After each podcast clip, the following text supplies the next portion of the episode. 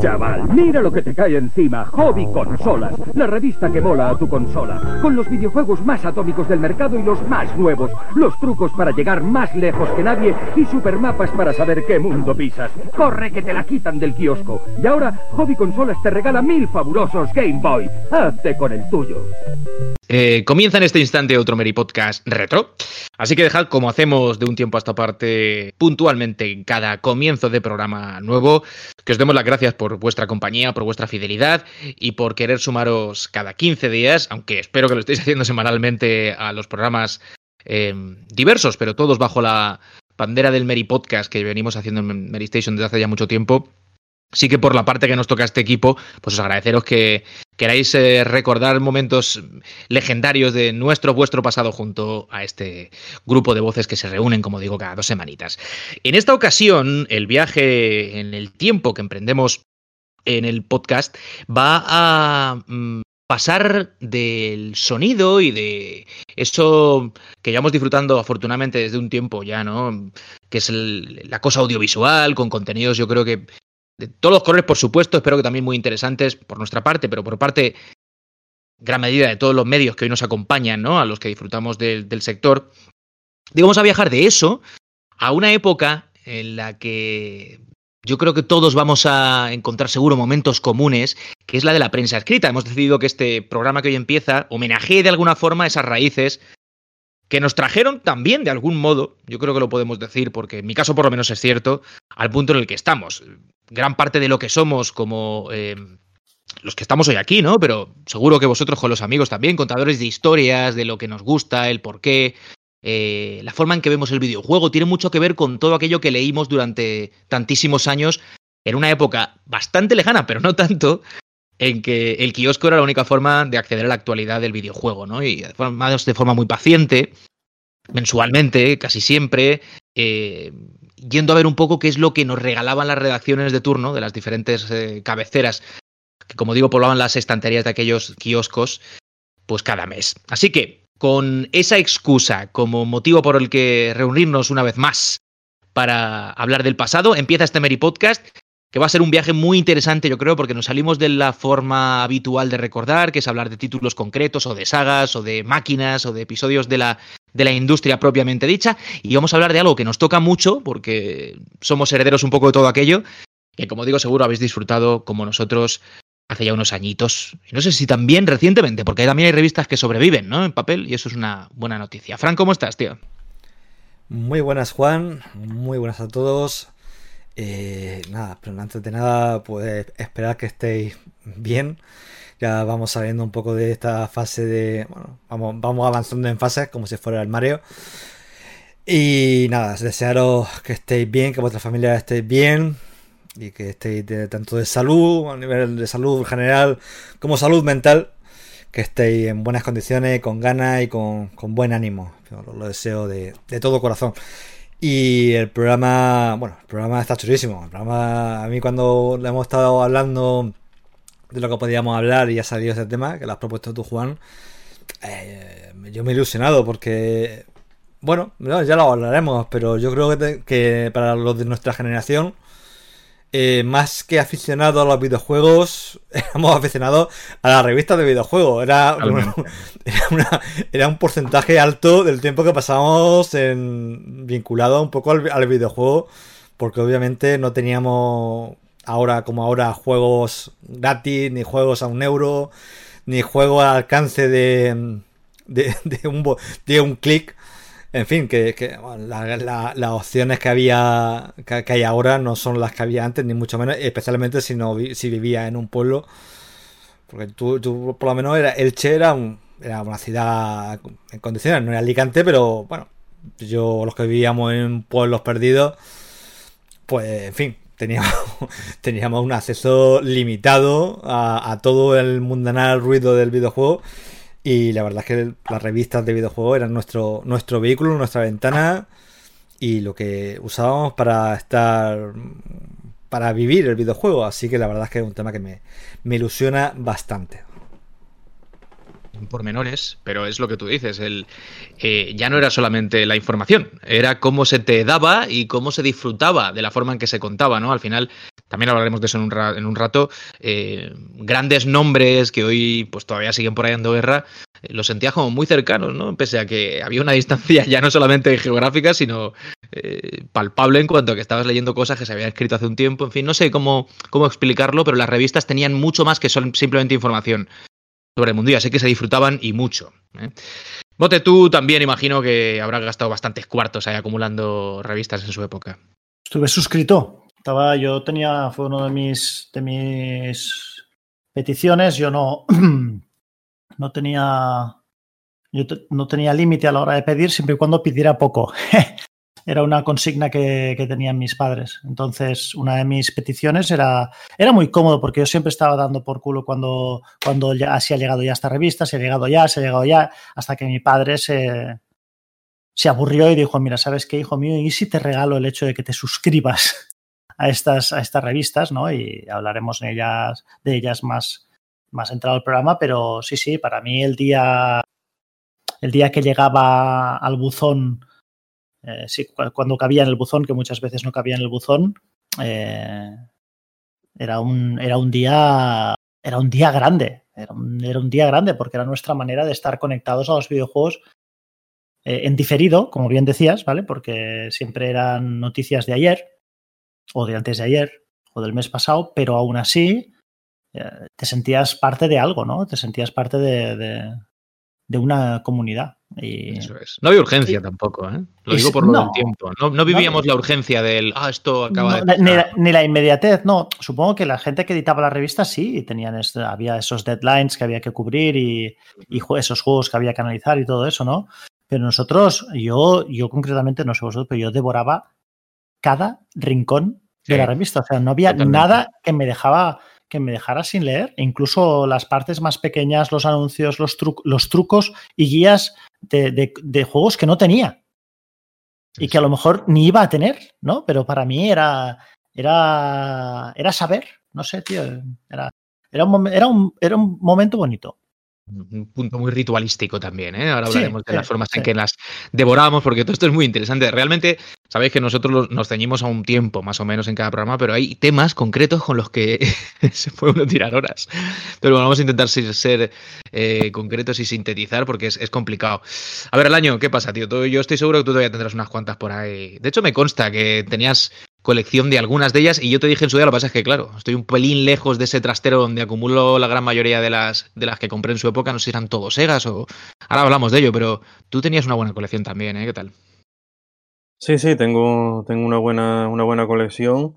Ya en su día la, solía coleccionar, o sea, no era de comprar una revista, leerla y, tirarla, ni mucho menos, sino que que la atesoraba, pero claro, llegó un momento en que mi madre, digamos que hizo limpieza y, y las tiró todas, pero ya con el paso de los años, eh, poco a poco y eh, a lo largo del tiempo, pues he ido haciéndome con esos números, tanto los que ya, ya tuve en su día como, como muchos otros, y poquito a poco he ido, he ido haciéndome colecciones bastante, bastante chulas, ¿no? De, de micromanía, de superjuegos, de, de hobby consolas, de, de muchas otras, ¿no? Porque mmm, en la época dorada de, de la revista, sobre todo a principios de los 90, con las consolas de 16 bits y, y también con la llegada de PlayStation, pues hubo muchísimas cabeceras y supongo que de esto también también hablaremos ahora. Y aunque ahora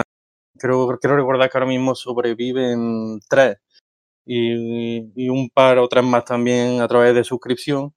Pero oye, eh, también es, una alegría que, que, sigan ahí, ¿no? Pese a, a los tiempos ya de inmediatez en los en lo que vivimos.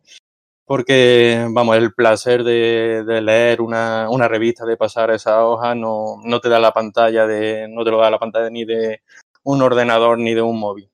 Mm. Luego, si queréis, eh, dentro del programa nostálgico, como siempre, y de la retrospectiva que vamos a hacer, podemos sacar hueco para, aunque son unos minutos, eh, poner sobre la mesa el mini debate de si tiene sentido que, que siga habiendo revistas en papel, pero luego lo tratamos si queréis, porque además yo esto lo he llegado a discutir con, con amigos. Yo, evidentemente, estoy muy posicionado, pero que habrá gente que piense que, es un aspecto puramente romántico y que más allá de eso, de la, nostalgia de los que lo vivimos en su momento y lo disfrutamos, Igual no tiene mucho sentido, pero luego, lo, luego lo, abordamos, si os parece. Lo pongo sobre la mesa, pues no se me olvida. Eh, Carlos, ¿qué tal, tío? ¿Cómo estás? Muy buenas, caballeros. Pues nada, aquí preparados de nuevo para una sesión nostálgica. Y hoy la verdad es que estamos hablando de un tema que, que yo creo que lo que habéis dicho, que no es que pasáramos eh, casi más tiempo leyendo revistas que, que, jugando, que desde luego, vamos, en mi caso era así casi seguro.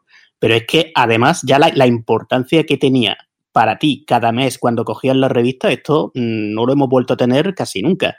Y bueno, aunque yo ya también depende mucho de cada uno con qué revista empezara, cuál fuera su época, pero a mí, por ejemplo, me llama también mucho la atención eh, el punto hasta el que hubo una revista como Micro Hobby que estuvo totalmente implicada con las empresas desarrolladoras de España, en el que mucha gente aprendió a programar y muchas cosas que, yo la admiro mucho porque estaba tan totalmente lejos de lo que yo podía hacer en ese momento que la verdad es que lo admiro mucho.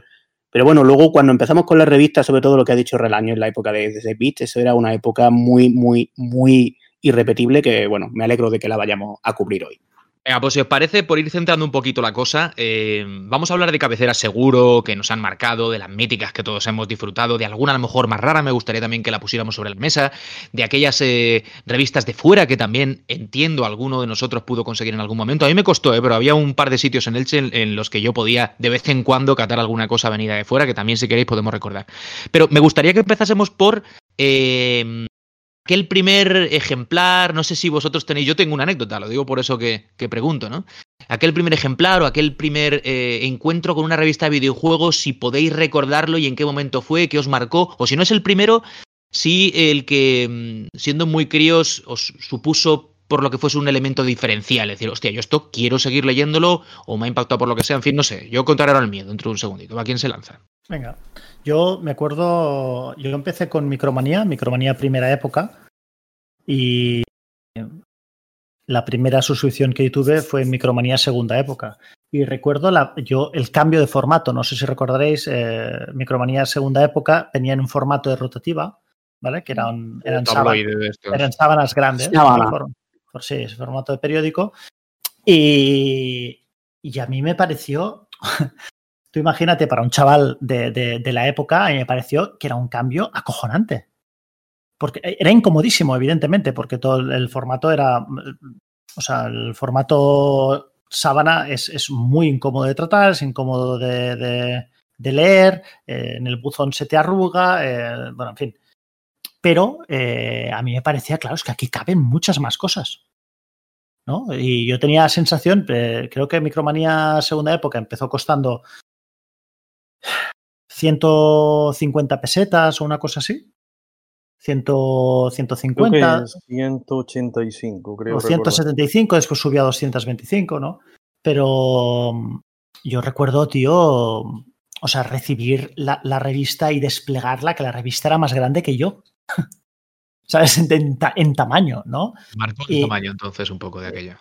Y claro, y aparte, te, tú te acordarás que las empresas, como por ejemplo Centromail, eh, ahora conocida como Game, eh, utilizaba páginas, especialmente las páginas de la derecha, para los anuncios. Uh -huh. Y claro, en un formato así se podían permitir poner muchos anuncios, o sea, muchas carátulas de muchos juegos con todos los precios, ¿no?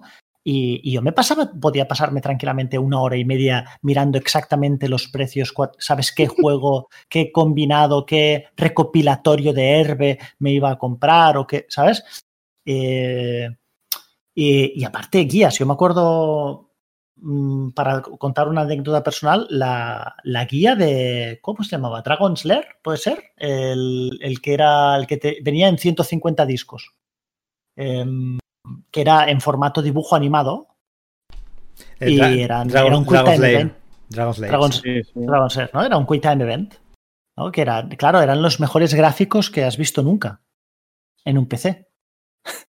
Pero lo que no te contaba es que tenías que cambiar de disco literalmente cada 10 segundos. Esto no te lo contaban. ¿vale? Pero la guía, el juego, jugado de principio a fin, igual duraba 4 minutos.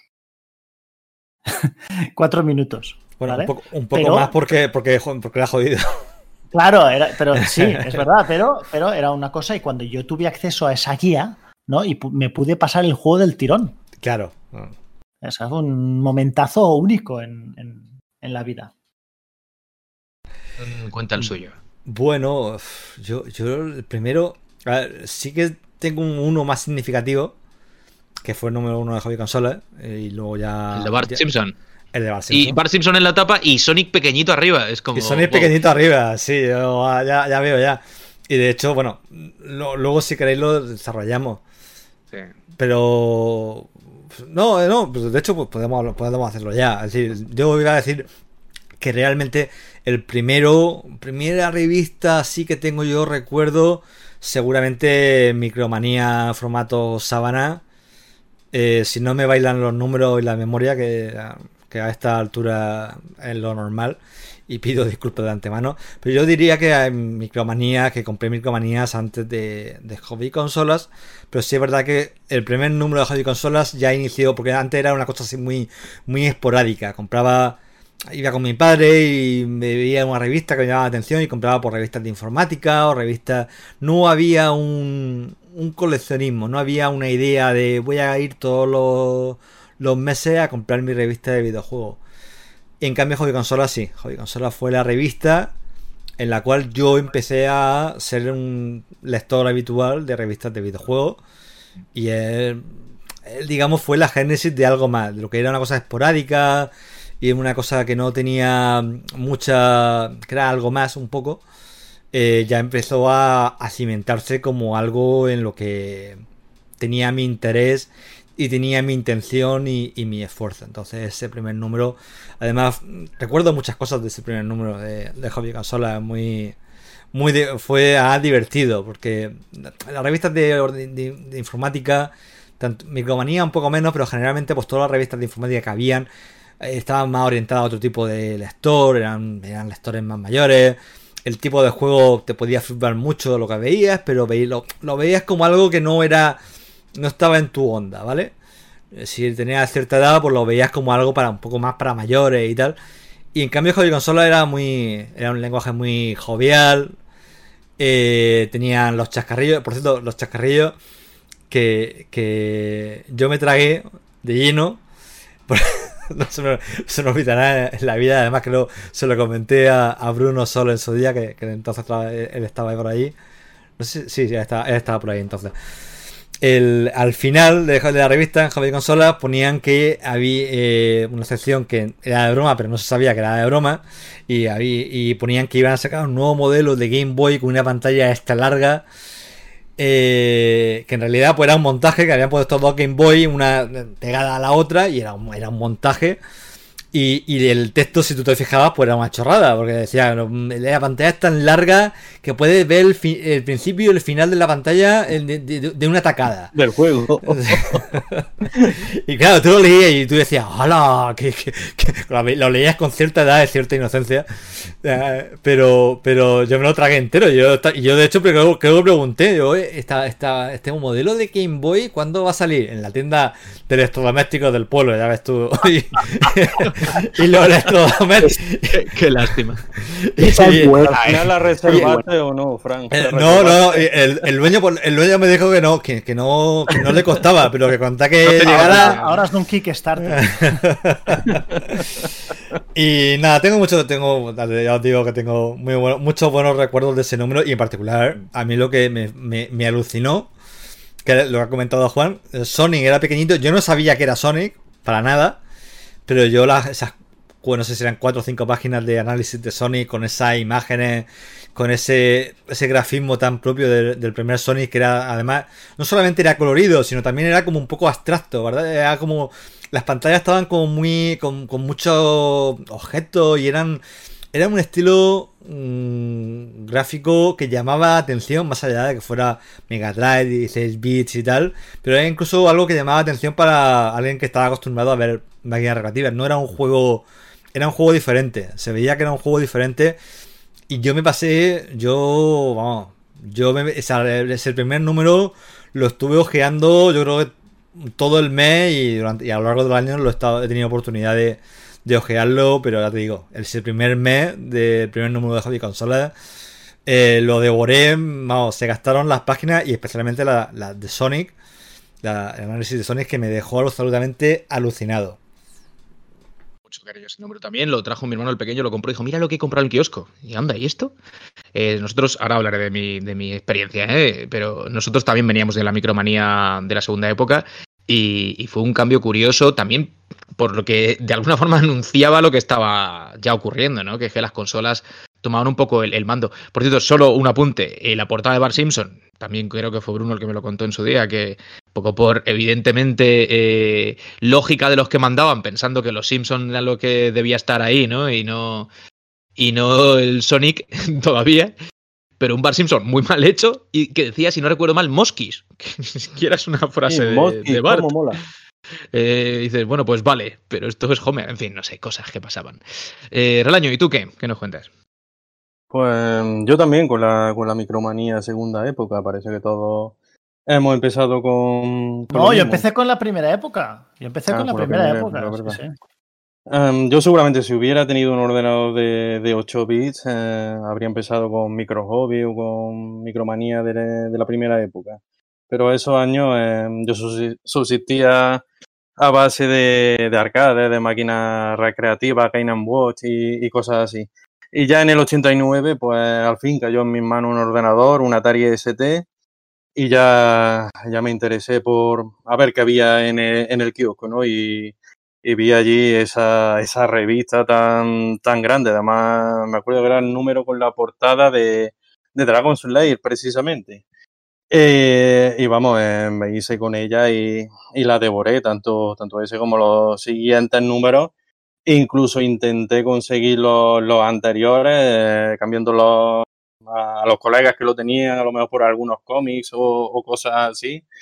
Y, vamos, eh, también las desgastaba, llegaba a desgastarla, incluso, incluso llegué a, forrarla, como se forran los, los libros de texto, digo, a ver si así no se me desmorona, porque la verdad es que la revista mm, no solo era grande, sino que también era, era bastante frágil, ¿no? Se, se desprendían la- las páginas con, con facilidad. Y luego ya, eh, bueno, con el boom de eso, de los 16 bits, que la primera en aparecer fue Hobby Consola, ya con un tamaño más manejable, eh, más reducido. Y, eso, em, digamos que con ese lenguaje y esa, esa manera de maquetar ya más cercana a nuestra edad, ¿no? Y, a partir de ahí eh, también recuerdo la, la Superjuegos, creo que fue la, segunda revista de, de consolas en llegar, que los primeros números no es que fueran muy buenos hasta que hasta la llegada de, de Elf, eh, Nemesis y toda esa gente. Eh, y muchas otras, eh, las que hubo también dedicadas a Sega, como la Mega Sega, la Mega Force. Relaño, que te, estás, que te estás presentando, chaval. ¿Sabes? ¿Eh? Pero vamos ya, vamos a también la- acabado el programa y, y ahora nos compramos la Retro Gamer. Muchas Yo gracias. Hasta, me compraba la, la de Nintendo, tío, aunque, aunque no tenía una, una, ni una Game Boy ni Super Nintendo, pero me las compraba también las de, las de Nintendo cuando podía. Yo, la verdad, me encantaba, me encantaba devorar toda, toda esa revista. Carlitos. Ahora yo, que ya me. A ver, yo tengo aquí delante ahora mismo, estoy viendo la primera revista que yo recuerdo que compré, que es una micromanía. Yo empecé tarde en todo esto por una cosa que ha, que ha mencionado Frank, que yo creo que le debía pasar a mucha gente, y es que los que éramos de pueblo, como bien ha dicho, mm, teníamos bastante problema para llegar a estas cosas, porque no llegaban muchas veces a los pueblos. Entonces, yo compraba la micromanía, triste historia de Carlos Forcada, eh, cuando iba a estudiar al Conservatorio de Córdoba y, bueno, y allí me compraba la revista. Entonces tengo aquí la, la micromanía primera que yo compré, que fue Micromanía, tiene en la portada a The Ultimate Warrior de, de la, de la Pressing Catch de entonces. Y me acuerdo perfectamente que hablaban un reportaje allí sobre, bueno, juegos de wrestling.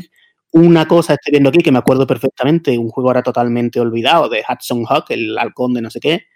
Y, y, bueno, a mí me llamaba mucho la atención de aquella, de aquella revista todo lo que traía de contenido, que era una auténtica barbaridad, porque claro, entre el tamaño y las páginas, pues no me vea. Luego muchos números que también compré de Micromanía, eh, me gustaba mucho, aunque era un género que luego no lo trabajé demasiado, la sección aquella que tenían de los maníacos del calabozo, con un tal Fernando Herrera, Ferergón, que creo que todavía mantiene un blog sobre ese tema de juego de temática de rol y demás.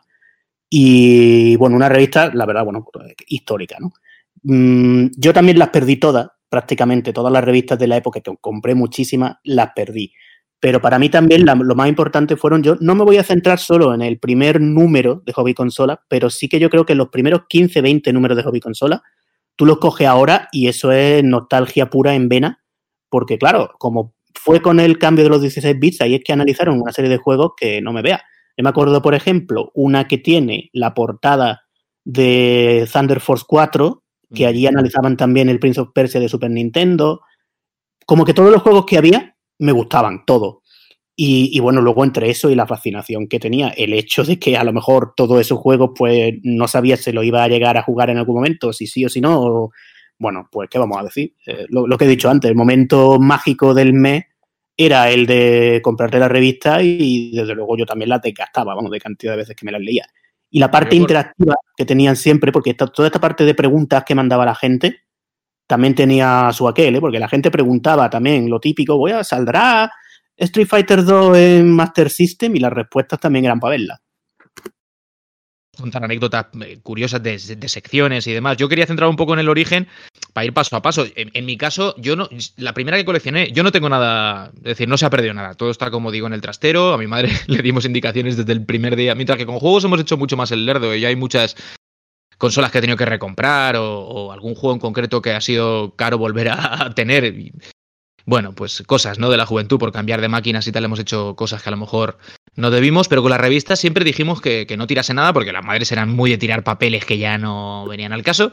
Y está todo bien conservadito, algunas muy desgastadas o con el paso del tiempo, pues eso, rotas. Las, las micromanías de la segunda época es, como decíais, muy, fácil que se rompiesen y algunas pues ya no tienen tapa o la tienen pero separada, etcétera. Y, como digo, yo empecé a coleccionarla ahí, tengo muchísimas de esa segunda época y sacos. Pero mi anécdota del primer encuentro es, eh, supongo que un poco lo que le pasaría a mucha gente, entrar a un kiosco y que algo te llamase la atención. Y, fue una micro hobby que tenía, si no recuerdo mal, en la tapa em, a un dibujo de Albert Einstein, que era la portada de un, juego que ahora no recuerdo el título, no sé exactamente qué. Emotion.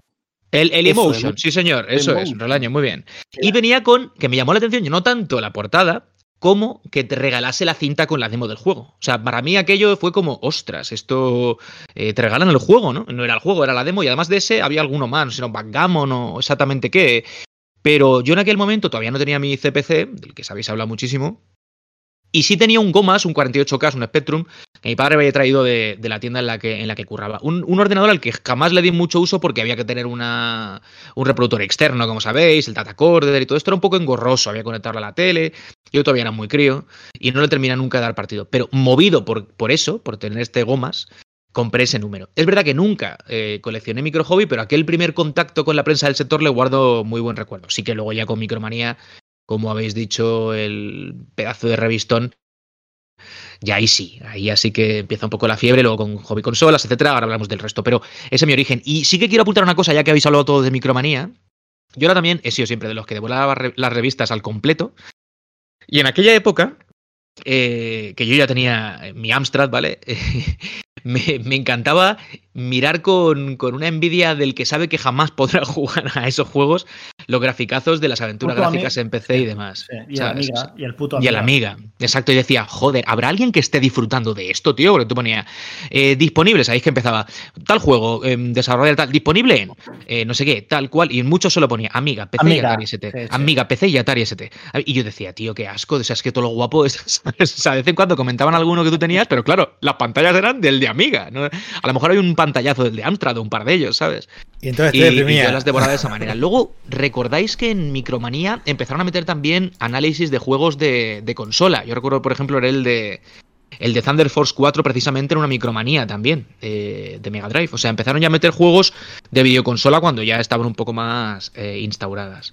Y luego sí, claro, evidentemente con hobby consolas ahí se produce yo creo que el gran salto por lo que hemos dicho todos, el cambio de, punto de vista de respecto al, lector, aunque yo creo que Micromanía también tenía mucho de aquello ya, era bastante eh, cercana, no, era, no estaba pensada para un público ni mucho menos serio, yo creo que tampoco excesivamente mayor, había un chaval joven la podía disfrutar.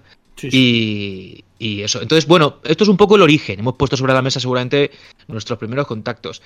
Pero hay más cosas, como por ejemplo los rituales. Eh, no sé por dónde empezaba eso, ¿qué, qué hacíais? Yo, yo me acuerdo que con, con la micro hobby, claro, yo llegué, yo que tenía un, yo tuve un Spectrum, pero mi plataforma de juego habitual era un MSX.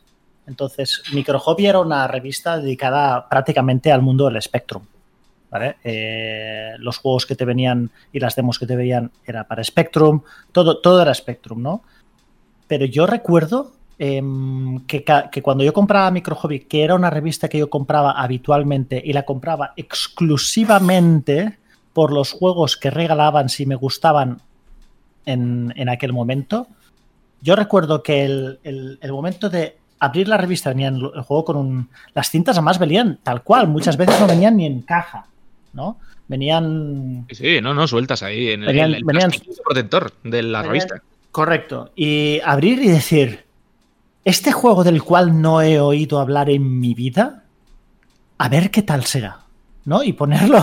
entre- Yo tenía un, un, un 48K igual que tú, pero después tuve un más 2. Ujú. y ponerlo en- en el de esto y decir, venga, va, venga, va, a ver si este es bueno o es la mierda que me, que me, me tragué el mes pasado que parecía bien y era una porquería. Y recuerdo esos minutos, esos a lo mejor eran 5 o 10 minutos mientras estaba cargando el juego, tío, eh, que estaba, no podía ni empezar a leer ni dejar de mirar la pantalla porque tenías pocos indicadores en cuando se cargaba el juego de cuándo iba a terminar de cargar. Solo veías la pantalla esa donde salían la presentación, eso no era ningún indicador de nada. Y era un, un nerviosismo, tío. Decir, venga, venga, es que, es que es un juego nuevo, tío. Que no fallase. ¿eh? Que es- que es- clásico. es- bueno, fallaba un poco, especialmente en el más 2, fallaba poco. ¿Vale? Mm, La verdad es que fallaba poco, pero era ese, tío, el, el volver, abrir, poner la cinta, coger la revista y decir, no, no, no, no, es que no leo. ¿Y si leo? ¿Y si mientras estoy leyendo ya he acabado de, de cargar? ¿Entiendes? La ansiedad era... Sí, sí, Y eso sí. era- ¿Por dónde era empiezo? algo- Sí. Sí, era algo, no sé, era un, era algo de los sábados. Mm, Cuidado con la micro hobby, tío, y esa sección final de los pokés y toques aquellos, ¿os acordáis? Es- esas listas infinitas de código para, bueno, infinitas ver, para un crío, gente- que la veía y decía, ¿esto qué coño es? ¿Sabes? Había La que gente, no escribir. la gente no sabe lo que es en el, el poke. A lo mejor Mm. alguien si, si, si nos está escuchando de aquella época, igual es una palabra.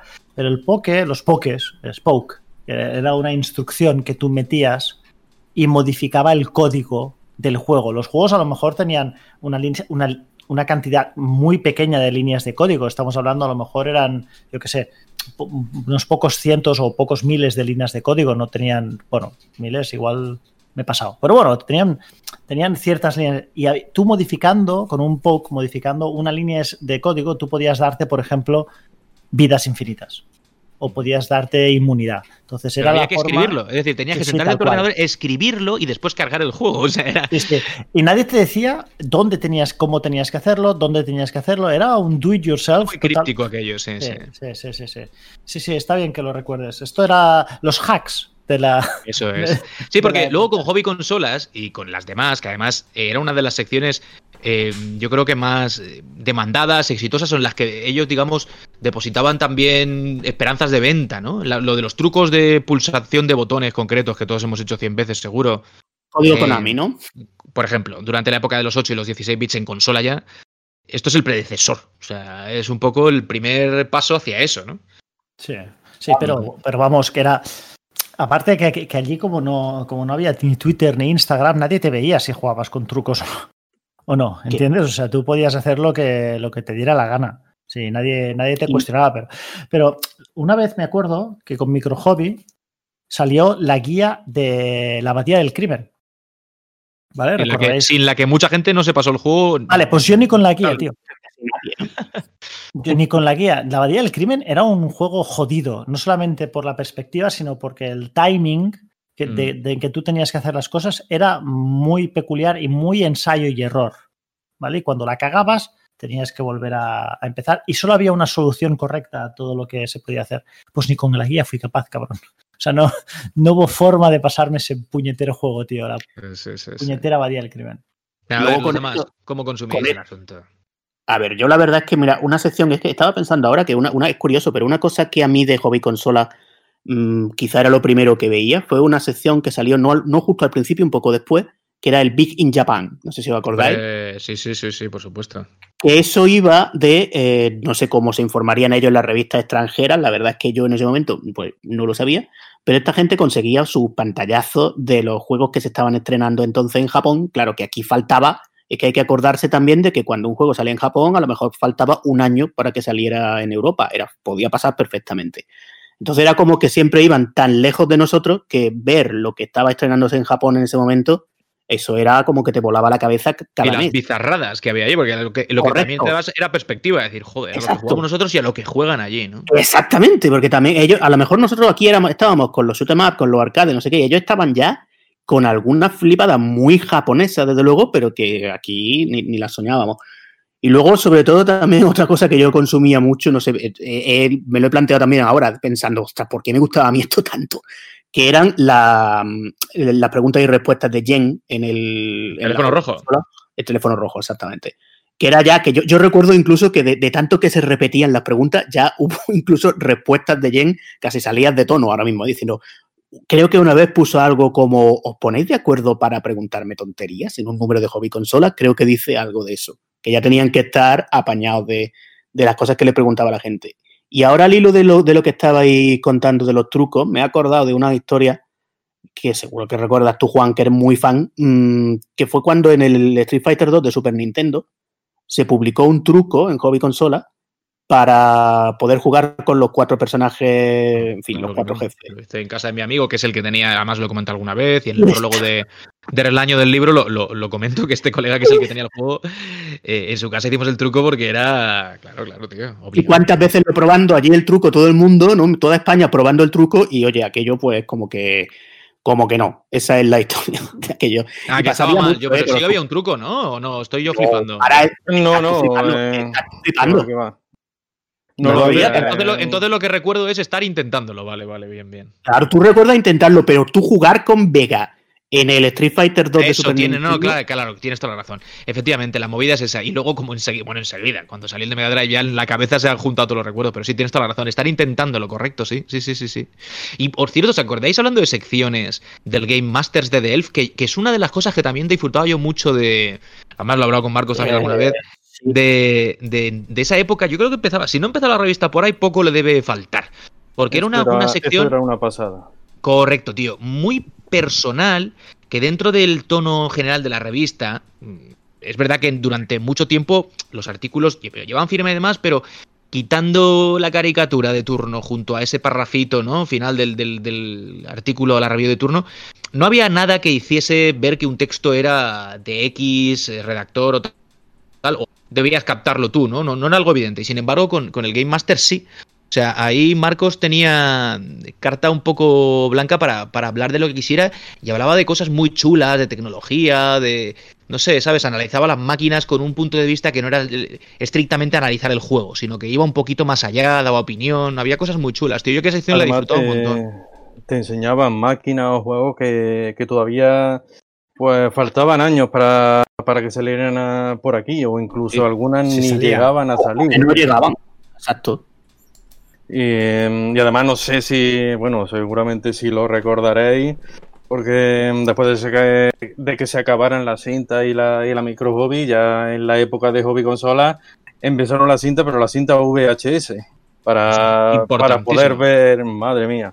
Aquello, aquello fue, aquello fue un verdadero bombazo. O sea, podía, por ejemplo, recuerdo que, la primera cinta estuvo dedicada a Super Nintendo uno, unos meses antes de que llegara por, por aquí, por España.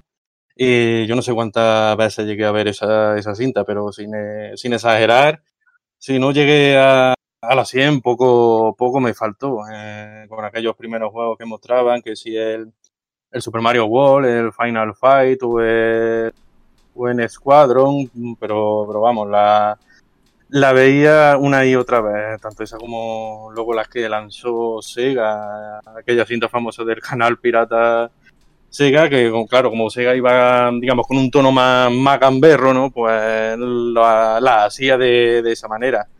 Y, y, era, era la única manera que teníamos, ¿no? De, de ver trailers o vídeos de, de próximos lanzamientos por aquí.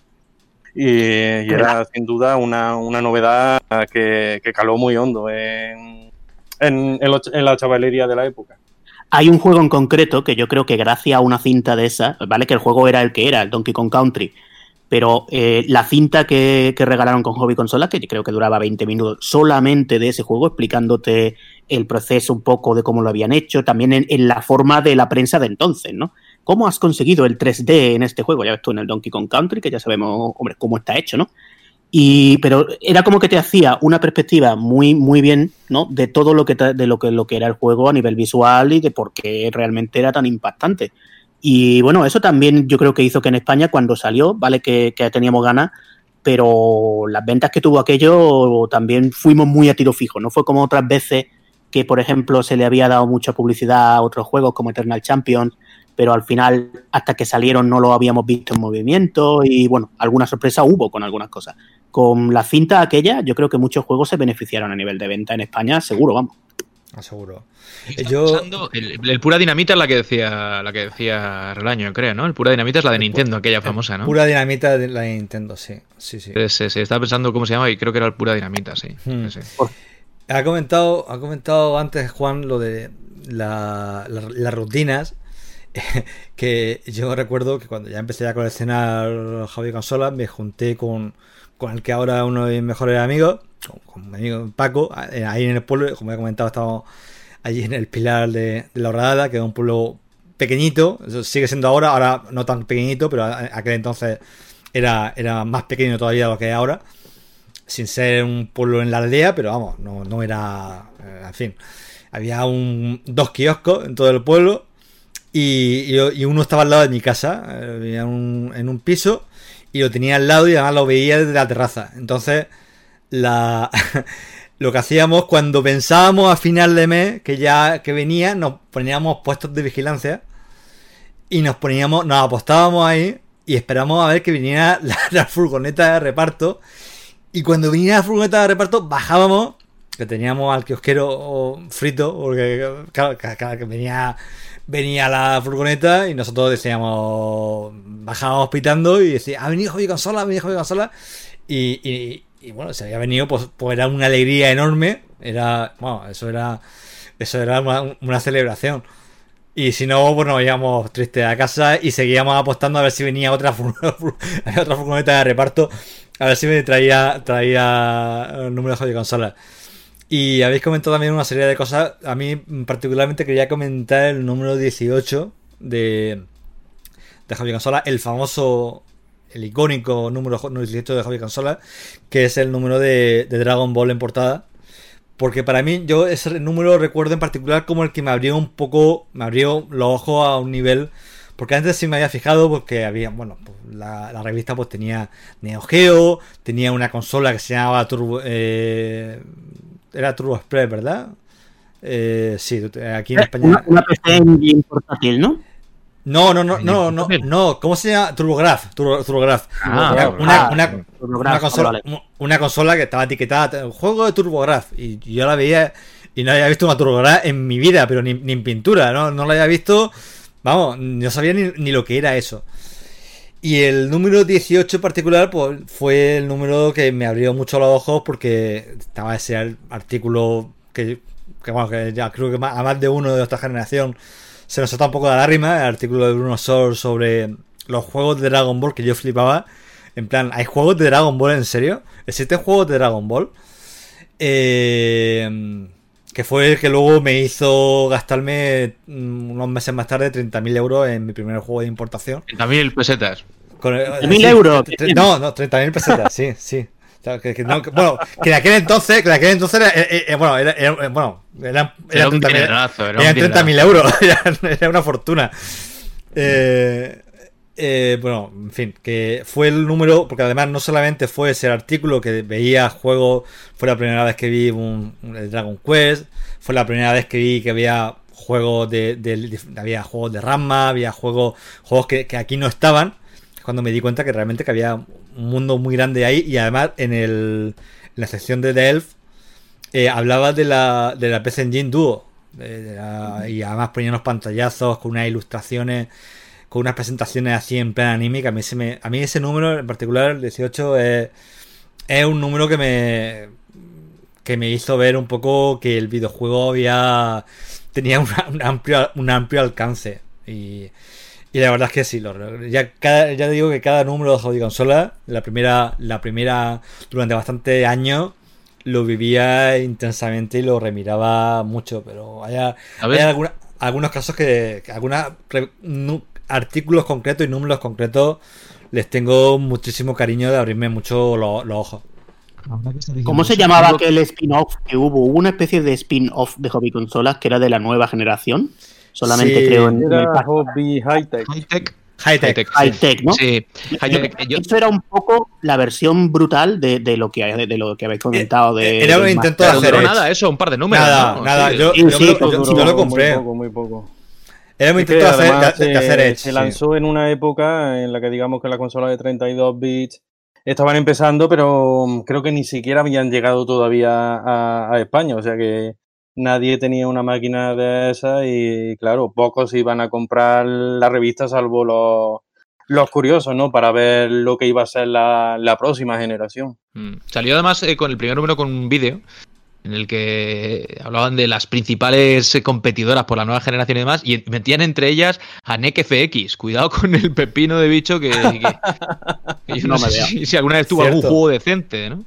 Pero curioso, no, muy rápido, sobre hobby consolas, muy, muy rápido, que estabais diciendo, yo quiero encontrar, porque lo debo tener en algún sitio, el número en el que se anunciaba en un, que es curioso, en un cuadradito muy chiquitín, recuerdo la posición exacta de la página, al lado izquierdo de la revista, lado izquierdo de esa página izquierda, en un cuadro muy chiquitito se anunciaba que Mega Drive tendría su propio Street Fighter 2. Fijaos lo que supuso para mí el puñetero anuncio. Eh, meses y meses de espera y ir al Canadian ahí a preguntar una y otra vez y la mujer ya mandándome a tomar por saco de lo pesado que era. Eh, anunciando que iba a tener su propio Street Fighter y con 24 megazos, o sea, poca broma. Eh. Pero un mini cuadrito de mierda. Sí, y, poco después, poco de, me acuerdo, yo me acuerdo de eso perfectamente porque yo tenía Mega Drive y era un friki de, Street Fighter 2. Me acuerdo que poco después de eso salieron los primeros pantallazos, los primeros pantallazos de Street Fighter 2. los primeros pantallazos son en, en Mega Sega, tío. Ahí es donde vienen los primeros pantallazos en España del Street Fighter de Mega, con el, la parte superior negra que estarás recordando. que no, que se que no la beta. claro, y con, con, blanca llamada Branca, con la R famosa y blanca en un color súper raro. Bueno, bueno, aquello fue un poco. Yo recuerdo llevarme un chasco. ¿no?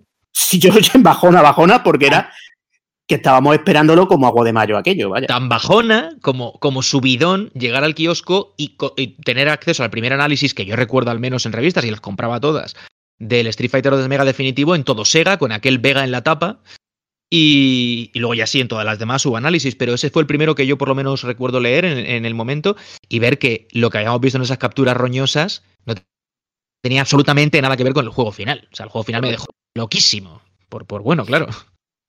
Una, una, frase literal del análisis de hobby consolas de, de, Street Fighter 2 para Mega Drive era que dentro de, fíjate si era ¿eh? premonitorio, premonitorio, que decía, dentro de 20 años habrá quien no haya perdido el gusto por este juego. Decía del Street Fighter 2 Champion, Special Champion Edition de Mega Drive. y bueno, pues aplicable, aplicable. Sí, señor.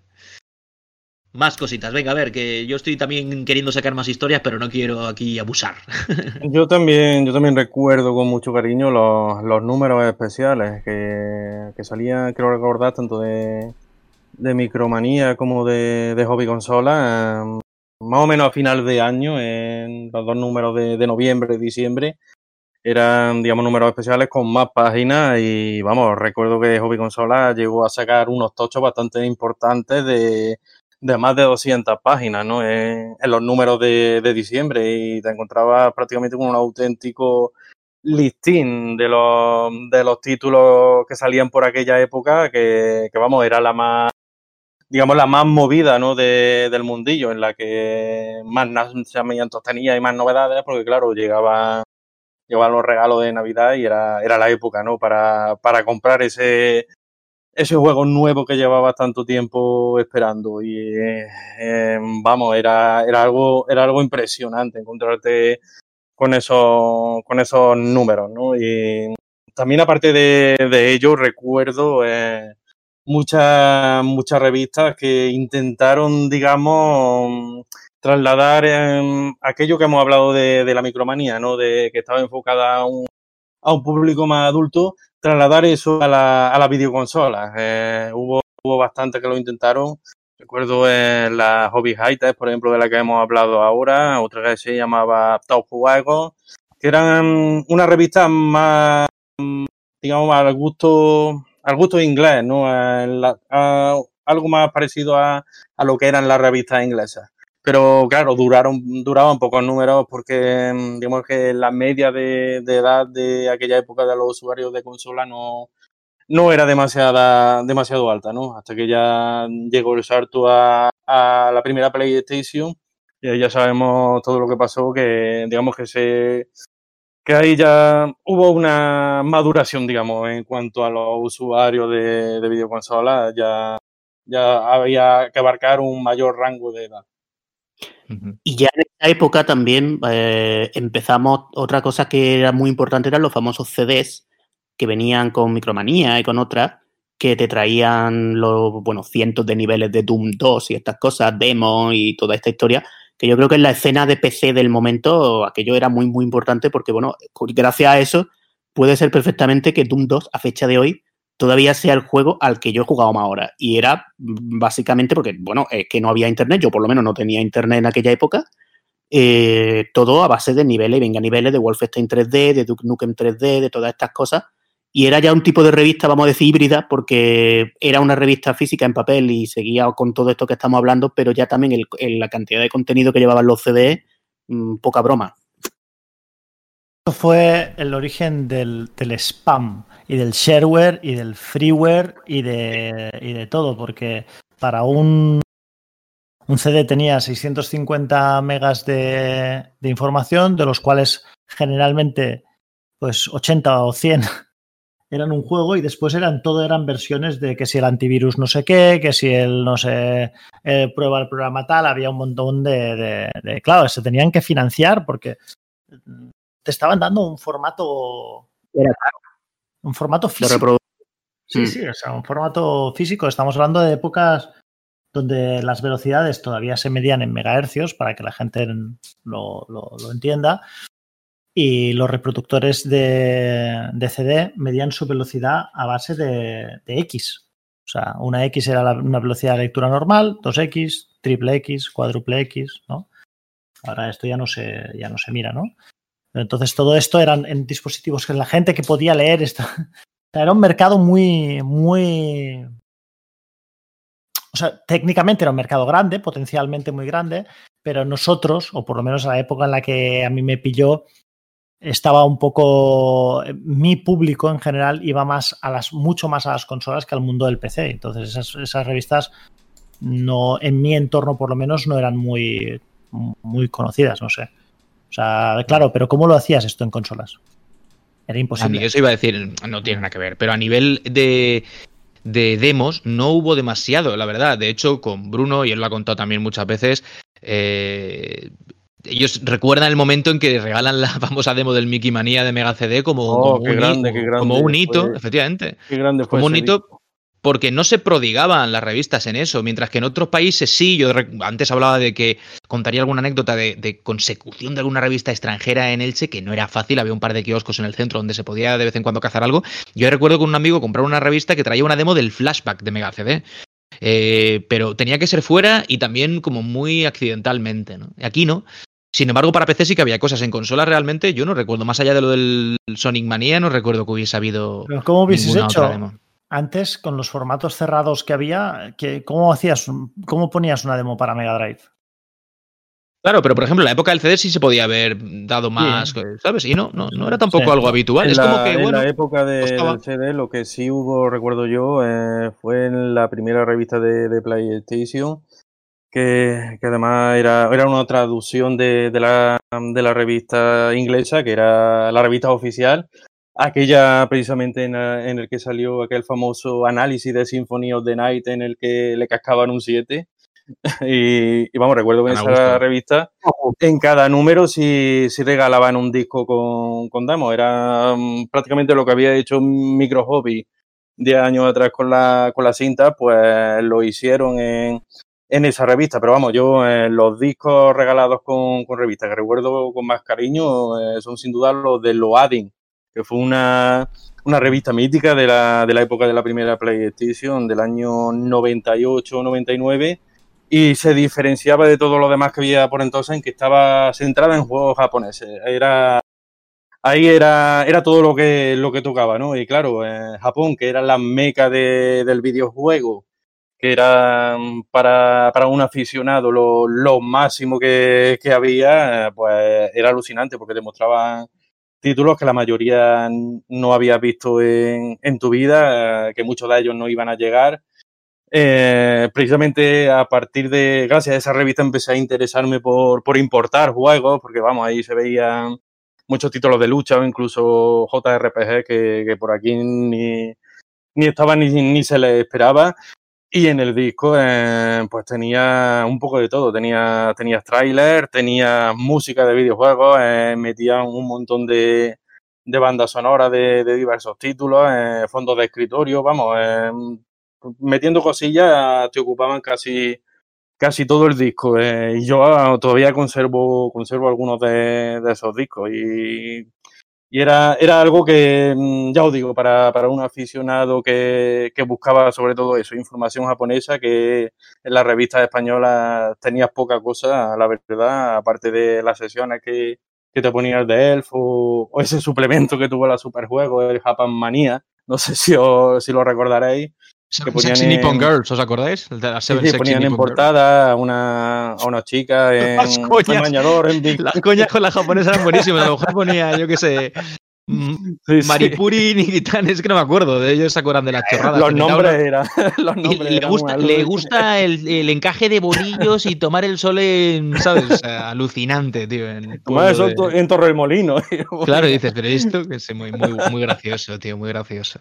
Los cabrones, ¿Cómo? las cosas como son, lo hemos dicho mil veces, pero hay que, no me cansaré nunca de, de, de aplaudir eh, lo que supusieron ellos a, la prensa del sector. Es verdad que sabéis que hicieron un poco el, el trasvase de, ese de, hobby consolas, ¿no? A, a, superjuegos en un momento determinado. Cambian superjuegos radicalmente, porque al principio los superjuegos del mes era un, una revista bastante despreciable. Y con su llegada aquello se convierte en, el nuevo referente. Y, son ellos, tío, el grupo que componen los, los nombres clásicos de la época, los que de alguna forma convirtieron cosas como esta que estamos diciendo en, en recuerdos para siempre, ¿no? Es que tenían chispa los cabrones y mucha inventiva. Sí. Aquella, aquella redacción que fue, fue mítica con The Elf, con Nemesis, con Punisher, eh, JL sí, sí. Skywalker y, y vamos. Todo... había tantísimos. Yo, que Son nombres play, ¿no? sin duda han quedado como referentes. Sí, sí. Los Knicks, ¿no? Que, que, que, acuñaron ahí siguen, ¿no? Sí, sí. Sí, sí. De hecho, Superjuegos, ¿os acordáis de la Superjuego de Lomo? De Lomo que sacaron, que eran mm. súper chulas, tío. Una, una, durante una época, efectivamente. Estaba como muy, muy bien acabada, tenía un puntito elegante la revista. Yo, por cierto, de esa cuenta, contaré una anécdota muy rápida, muy, muy triste, pero muy curiosa. No sé si recordáis un análisis de un Dragon Ball para PC Engine que, que tenía la secuencia de la intro de Dragon Ball eh, pues para el juego, porque la consola, pues fuera el CD, podía permitirse esto. No era, no era full motion video, era recreada con gráficos, pero básicamente la intro de la, de la serie. Entonces hicieron un análisis del, del título, nos quedábamos muy locos viendo aquellas imágenes. Y yo tenía un vecino que se metía con, con el Mega CD. Entonces cogí y recorté de un análisis de un juego de Mega CD toda la parte superior donde ponía el formato de, para el que era el juego. Sabes que la parte superior de la revista ponía Mega Drive, ¿no? Mega CD o lo que fuese. Y pegué en todas las hojas de ese análisis del juego el formato Mega CD y le dije a mi vecino, tío, mira, ha salido esto en Mega CD, tío, voy a ver si lo pillo. Ah, joder, qué guapo que está. Porque era muy fan de Dragon Ball. Y en fin, muy lamentable. Una anécdota muy triste que no me avergüenza. Se la colaste, eh, Juan, se la colaste. Se la colé, se la colé, se la colé. fake, fake, news. Los inicios, los inicios, del Photoshop, ¿eh? eh Pero cutre, en plan cutre. Bueno, en plan cutre, oye, las falsificaciones empezaron así, ¿eh? Era atrápame sí, si sí. puedes. Sí, Con un cúter. Pero yo lo, yo lo veo bien. Yo lo. En la época. Claro, ahora. La, o sea, la gente que somos multiplataforma, pues no tenemos tanto problema porque... Pero en aquella época, joder, la envidia, cuando tú leías... Eso era el motor. El motor de todo, exacto. Cuando tú leías una, una revista, antes has comentado, coño, es que salen siempre los pantallazos en la versión Amiga. Claro, no te llevan a poder la, la versión Commodore normal, que se veía como la mierda, ¿entiendes? Te ponían la versión de, de Amiga y aunque la Commodore no se veía mal. Pero, pero no te iban a poner la versión de Spectrum con cuatro colores. Te ponían la versión de Amiga. Y yo solo conocía a una persona que tenía una amiga. Solo una persona que tenía una amiga, ¿vale? Y yo me acuerdo, pensaba, qué cabrón, pero qué, qué cabrón. Este a lo mejor, yo, ¿sabes? Era un curso más adelantado que yo, ¿vale? O sea, yo no tenía muchísima relación porque en aquella época pues te relacionas con la gente de, tu curso, tu, tu, tu mundo es tu curso. Yo pensaba, pero este cabrón estará jugando a esto mientras yo estoy jugando a esto otro, ¿sabes? Y con esa, con esa pasión que tienes, ya no incluso de- de juventud, ¿no? Sino de niñez, ¿no? De pensar, así se le rompa el puto amiga de mierda, ¿sabes? ¿Sabes? Así le- se le moje todo, ¿sabes? Y, y le reviente, se electrocute, ¿sabes? Porque los Amiga en, en- en la época, o sea, vamos a poner un, un ejemplo para que la gente lo tenga más o menos claro. O sea, un Spectrum eh, a lo mejor costaba, costaba- vamos a ponerlo en, en- dinero de hoy, ¿vale? Imagínate que un Spectrum cuesta 200 euros y un PC y un MSX costaba a lo mejor 300 o 400 euros. Y un PC a lo mejor costaba tranquilamente 1000 euros. Una amiga igual costaba 1500 o 2000. O sea, la gente que tenía una amiga era normal que eso se viera como una de una pasada, ¿sabes? Pero a ver, claro, había una diferencia brutal. Y en aquella época, yo os lo digo sinceramente, eh, había envidia, había, había resquemor. Lo Había podemos expresar con tranquilidad. Ha pasado mucho Había tiempo, ha prescrito, tío. Sí, ¿no? O sea, había.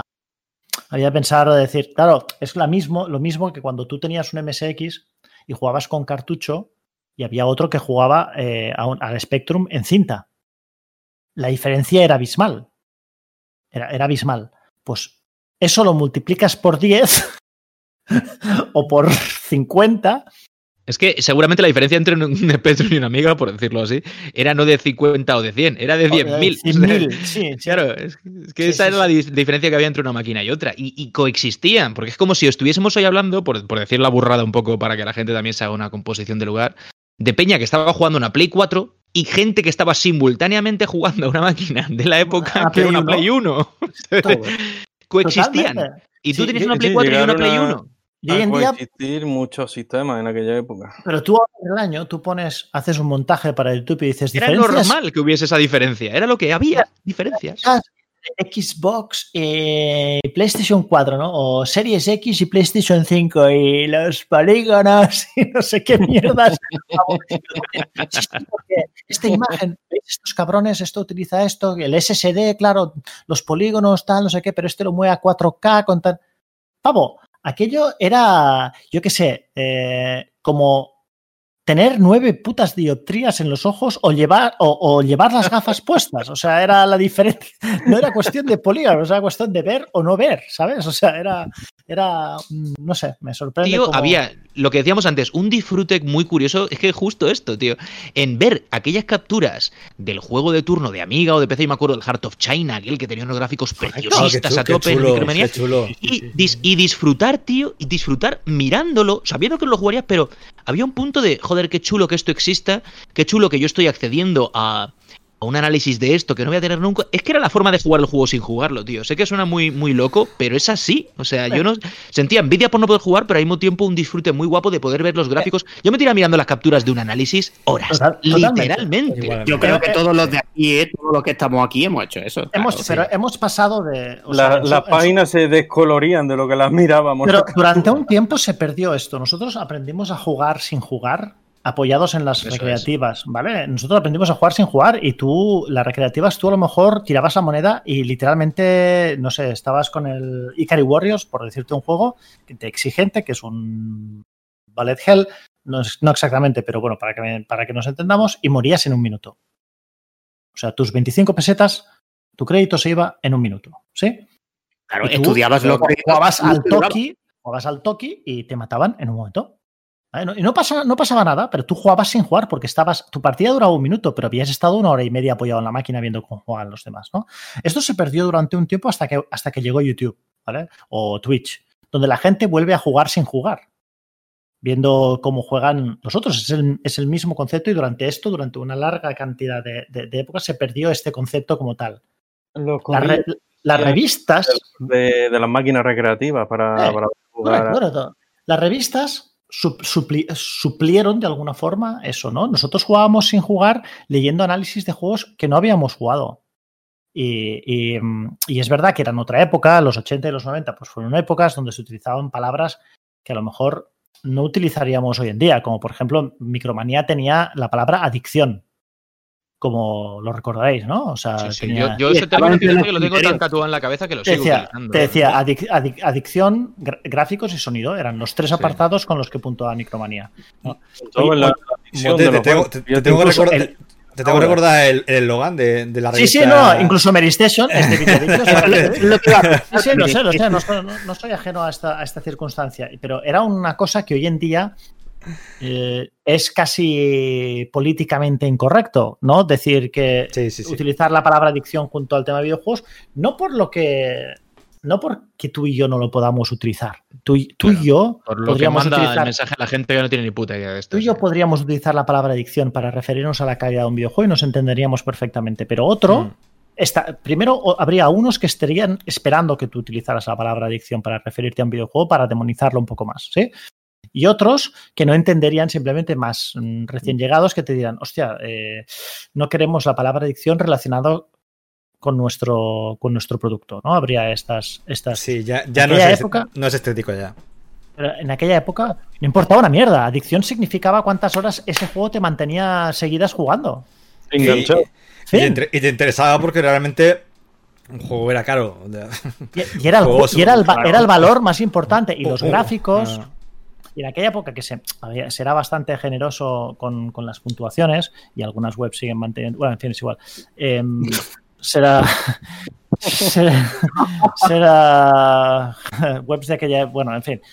Em, Tú dices webs que ya están en aquella época, ¿no? Porque hay webs Yo- españolas muchos años. no, quiero, no quiero decir, no quiero decir, no, no hablo. Vale, vale, vale. No, quiero decir, no quiero decir nombre, ¿vale? No quiero decir nombres. Pero sí. Y mm, en aquella época, se- claro, cuando tú valorabas los gráficos y tenías dos sistemas coexistiendo como el Amiga y el Spectrum, ¿cómo, Claro. coño- cómo- cómo cojones hacías? Ese es el tema. O sea, era un puto malabarismo decir que el Robocop del Spectrum era el mismo No, Robocop. versión analizada, versión analizada, Amiga 500. Y ya Claro, está. Amiga y con 500. suerte ponían, ponían una línea en algún sitio hablando de, de la Pero es que versión de Spectrum. ¿Tú te, a- tú te- a- tú te acuerdas? ¿Tú te acuerdas?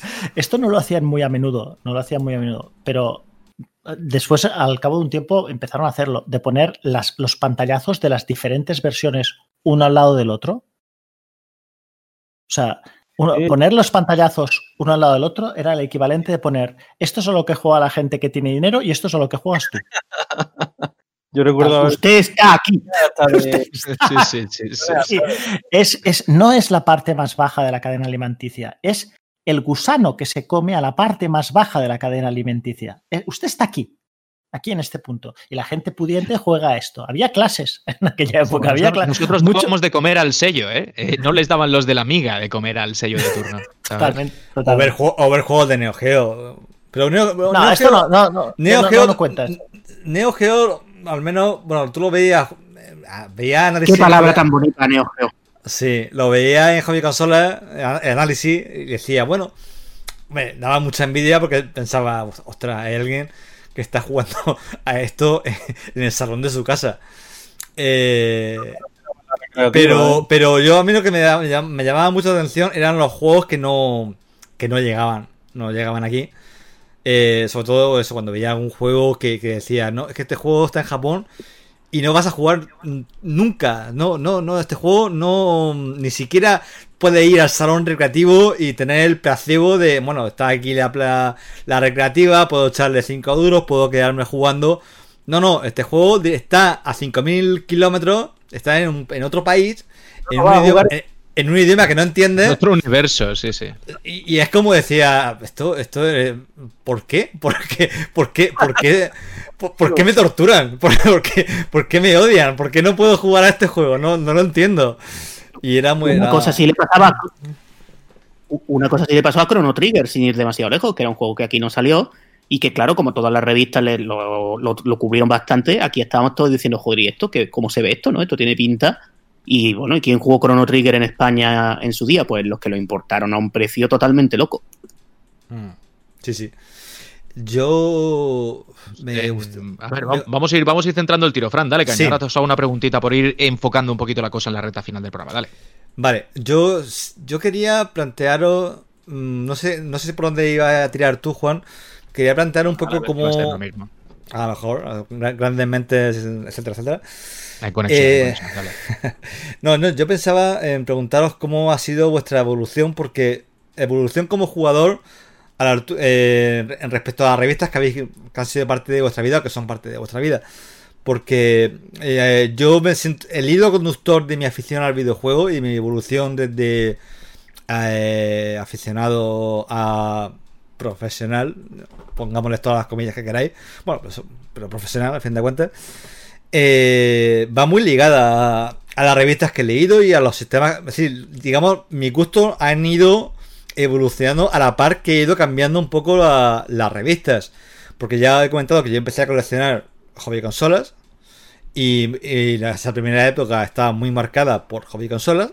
Luego me compré un 486 y ya empecé como ya di un salto y ya empecé, ya entré en la colección regular de micromanía. Seguía comprando hobby consolas, pero ya me fui despegando un poco del mundo de consolas y me iba entrando un poco más en el mundo de, de ordenador. Eh, y luego, un poco más adelante, tuve una especie de aquí de, de, de crisis. Seguía teniendo interés, pero ya no era lo mismo. Y recuperé un poco. eh, tengo- que- quería comentarlo un poco porque creo, que es curioso. Porque yo a los 16 años, 16, 17, me fui a Inglaterra por primera vez. Y allí descubrí otro mundo. Yo en eh, el primer mes que estuve en Inglaterra eh, estaba solo, no sabía qué hacer, bueno, daba mis clases y tal, pero era una asistencia un poco solitaria.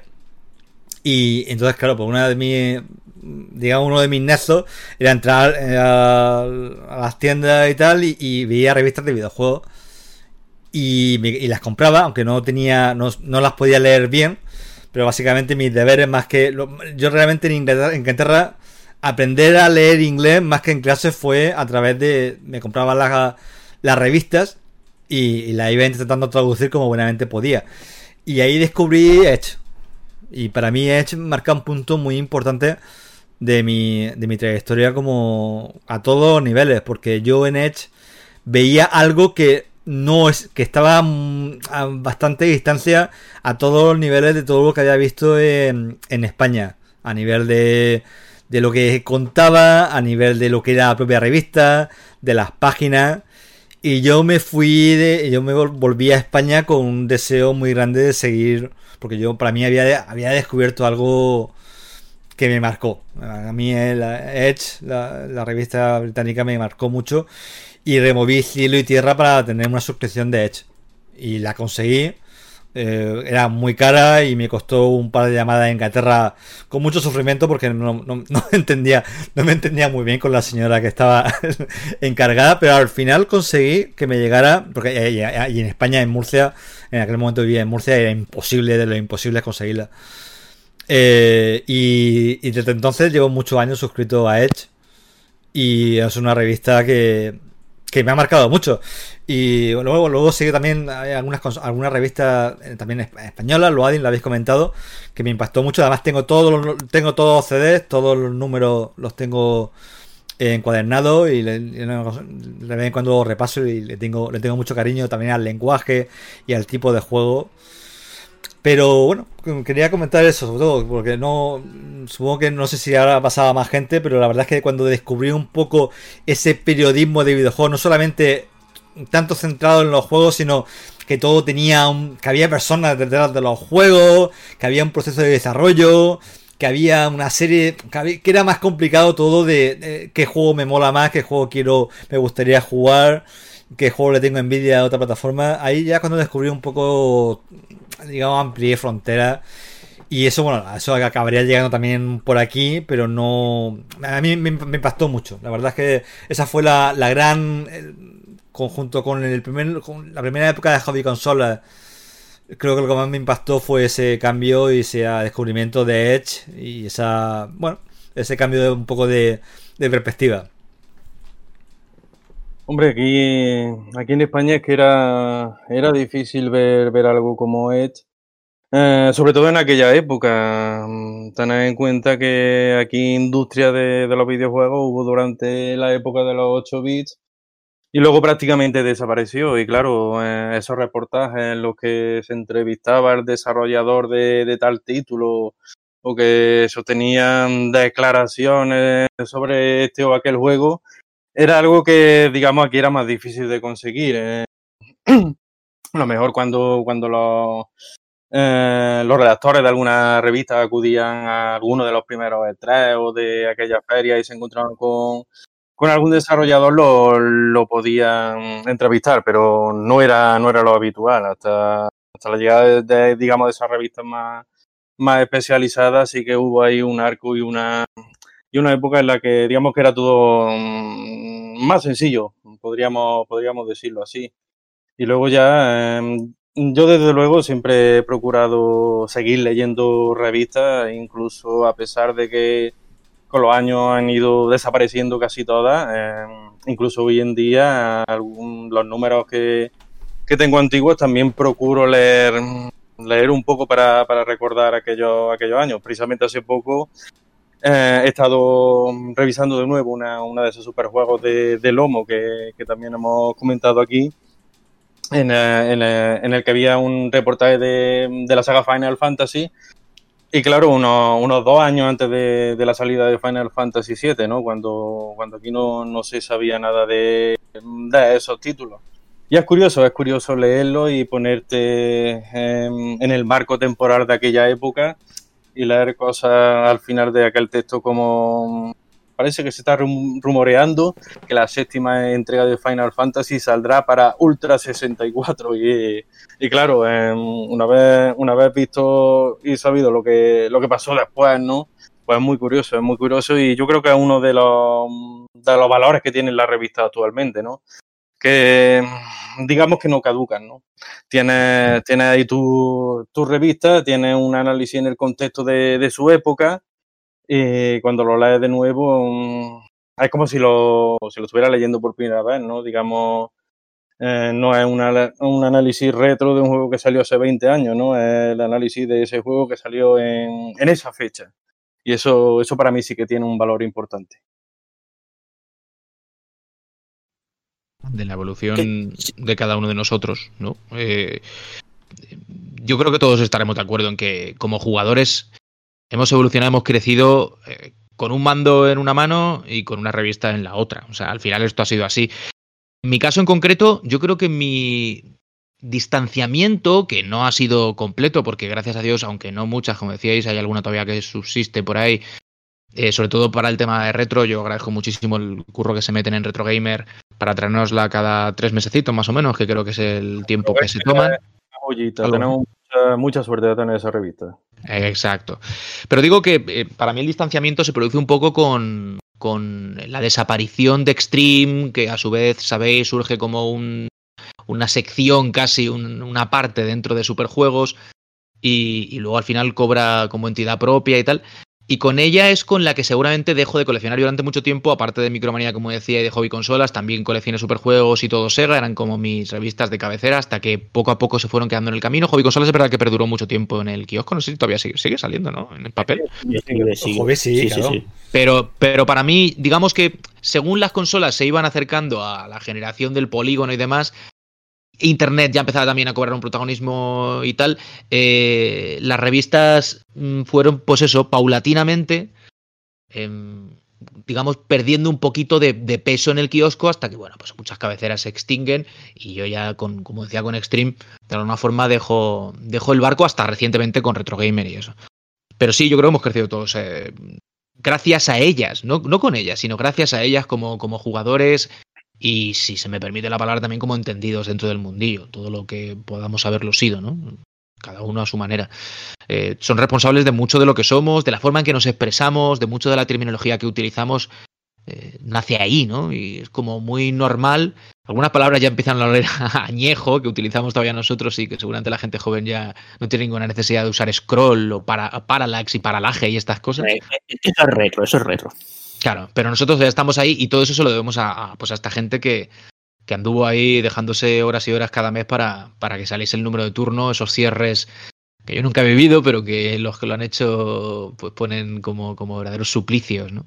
Y la pregunta última que yo quería plantearos precisamente es esa, que lo decía al principio. Vamos a hacer un mini debate dentro del programa. Pues mira, que ya que estamos en la recta final, ¿vosotros creéis que tiene sentido, más allá de la nostalgia y de, del, del punto romántico que tiene el papel, ¿no? Y de esa inmediatez en cuanto a, a volver a ella, ¿no? Tú tienes la revista en la mesa, la cierras, vuelves a la cocina, la vuelves a abrir.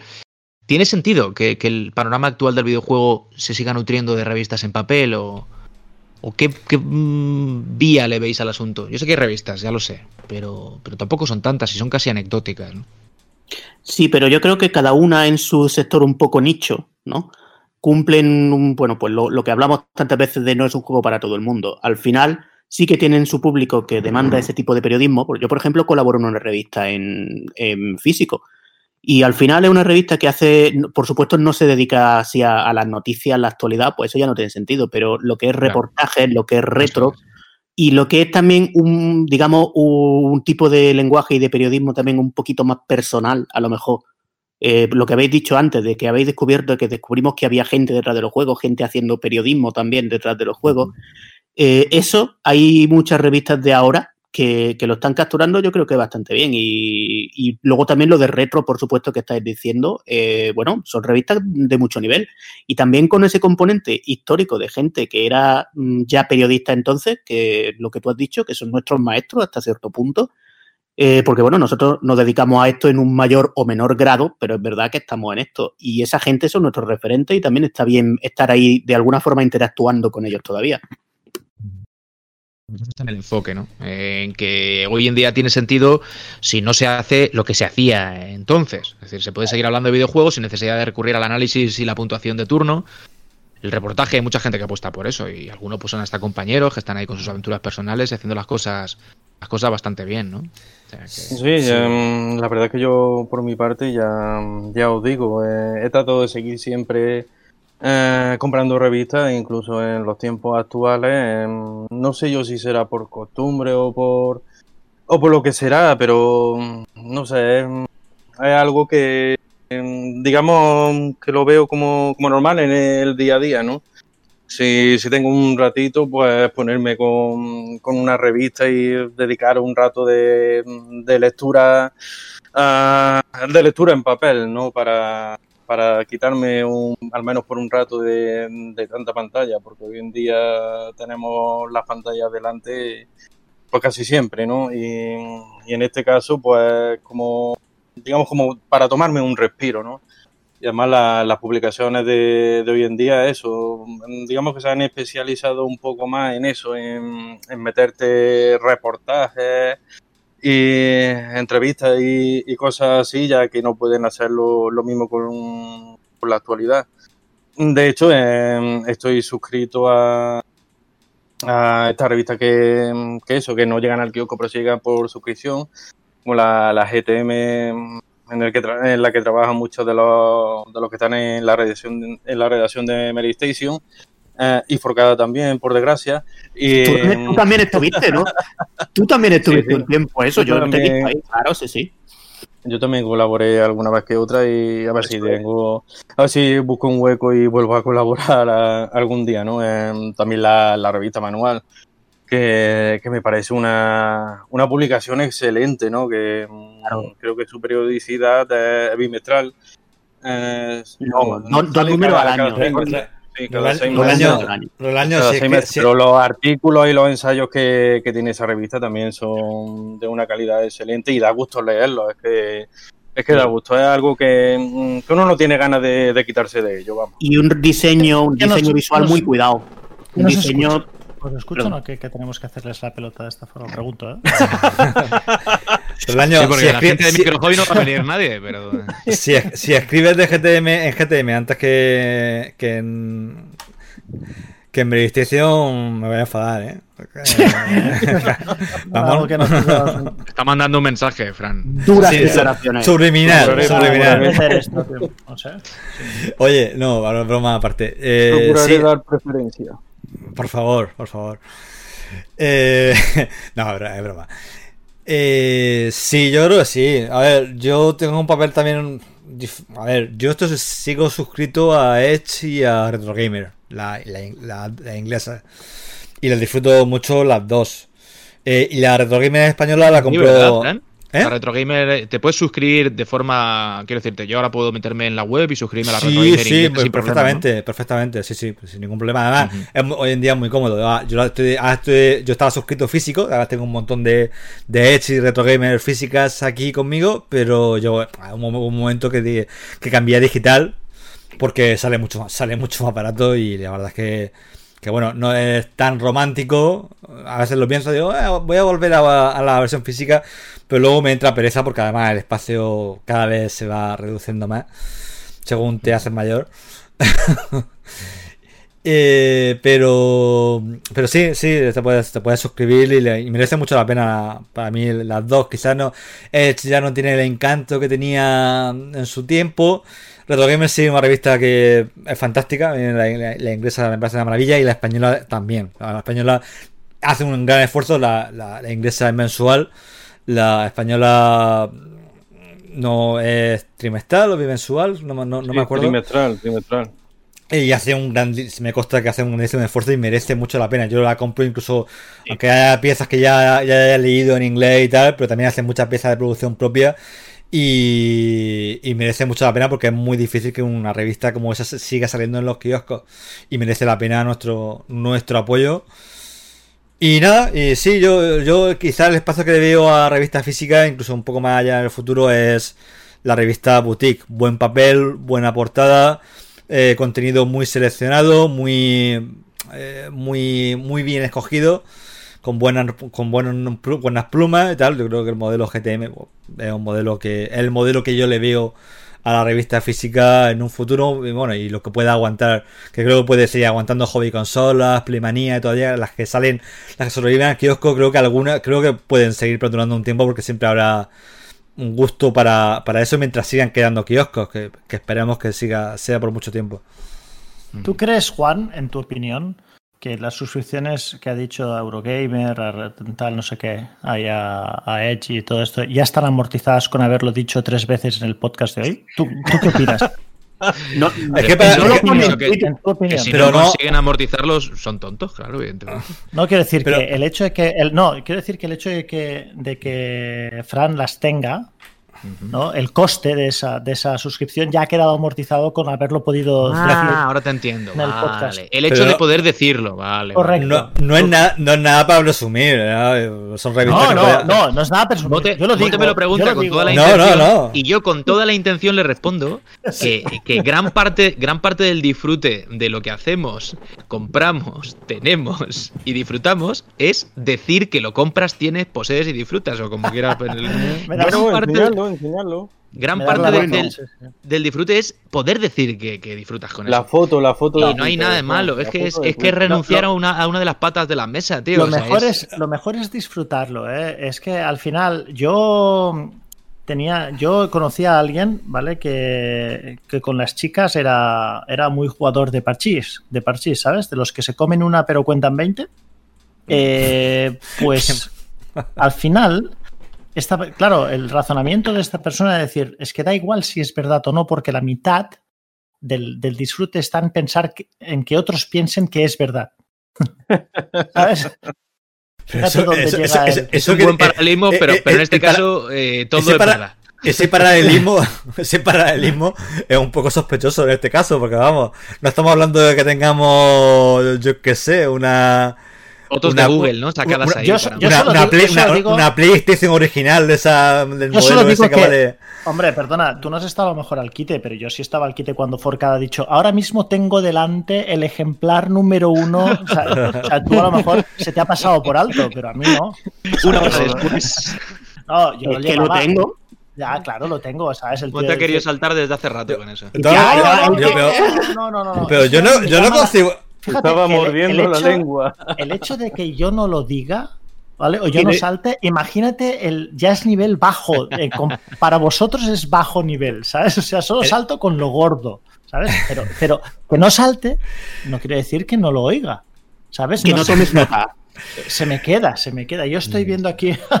sí, ah, vosotros estáis suscritos a esta revista. Yo es que estoy suscrito a la edición inglesa. Pero, ¿Tú pero, crees que Fran, Fran lo ha dicho con el monóculo Pero- puesto? pero es o que se lo ha quitado para decir es esto? que no lo ¿Sabes? veo, no lo veo nada. Eh, a ver, en su, en su día, la, la- cuando yo me suscribí, sí que era muy complicado. Ah, pero si, por ejemplo, si vivía en Madrid, no era nada complicado. Había kioscos que la vendían, tú ibas, la compraba, era cara, obviamente, pero la compraba y no. ah, no veo a revistas como algo. O sea, me a mí me costó mucho porque estaba en Murcia y tenía que suscribirme, tenía que hablar en inglés por teléfono y en fin, para mí era un poco, era mi, experiencia personal, era un mundo realmente, pero eran revistas que podía, si estaba en Madrid o en Barcelona, podía acceder a ellas fácilmente y si vivía en Inglaterra, pues no te digo nada, iba al kiosco, te comprabas la revista y no tenían nada especial. Lo que me quiero decir es que tampoco estamos hablando de cosas de coleccionista aquí, de, oh, es que yo tengo una colección. Yo lo veo como algo normal, solo que en mi desarrollo personal, pues cómo eran, pues, era, pues fue importante. Les tengo mucho cariño y, y las tengo las tengo aquí como, como, como memento y como recuerdo, pero tampoco es algo de lo que Fran, yo... tú, no te- tú no tienes que lo- justificarte ante mí. ¿eh? No, no, no. Esto, esto para, esto para empezar. Y el hecho de que quieras justificarte, da ya, bueno, eh, se nota que, bueno, algo de razón tenía que tener en lo que yo he dicho. No, Yo- no, no estoy de acuerdo, no estoy de acuerdo, no estoy de acuerdo. Que no, pasa, que no pasa nada, yo tú sabes que yo- discrepo. La tienes todas las de perder siempre, Con- Fran. con- lo con- que con, cariño, con cariño, pero, pero dis- discrepo. No, no, Yo- no yo lo- Él te te pone quiero- el capote y aunque sea, el capote lo puede poner verde y tú entras igual. yo te quiero, yo te quiero, Fran, no tienes que justificarte ante mí. Eh, Yo- y esto es como lo de jugar con CRT, ¿eh? Como de jugar con CRT. Es, mutuo. Por ejemplo, lo de, CR lo de CRT sí que es una cosa que, que sí que tiene. Porque hoy en día tener una pantalla de tubo en. Eso, eso sí que. Tiene un componente, tiene un componente un poco de snob, pero, pero la revista ¿Cómo? no. Fuera del programa. O sea, explotar todas tus consolas, Fran. Todas tus consolas Ostras, retro que- han explotado.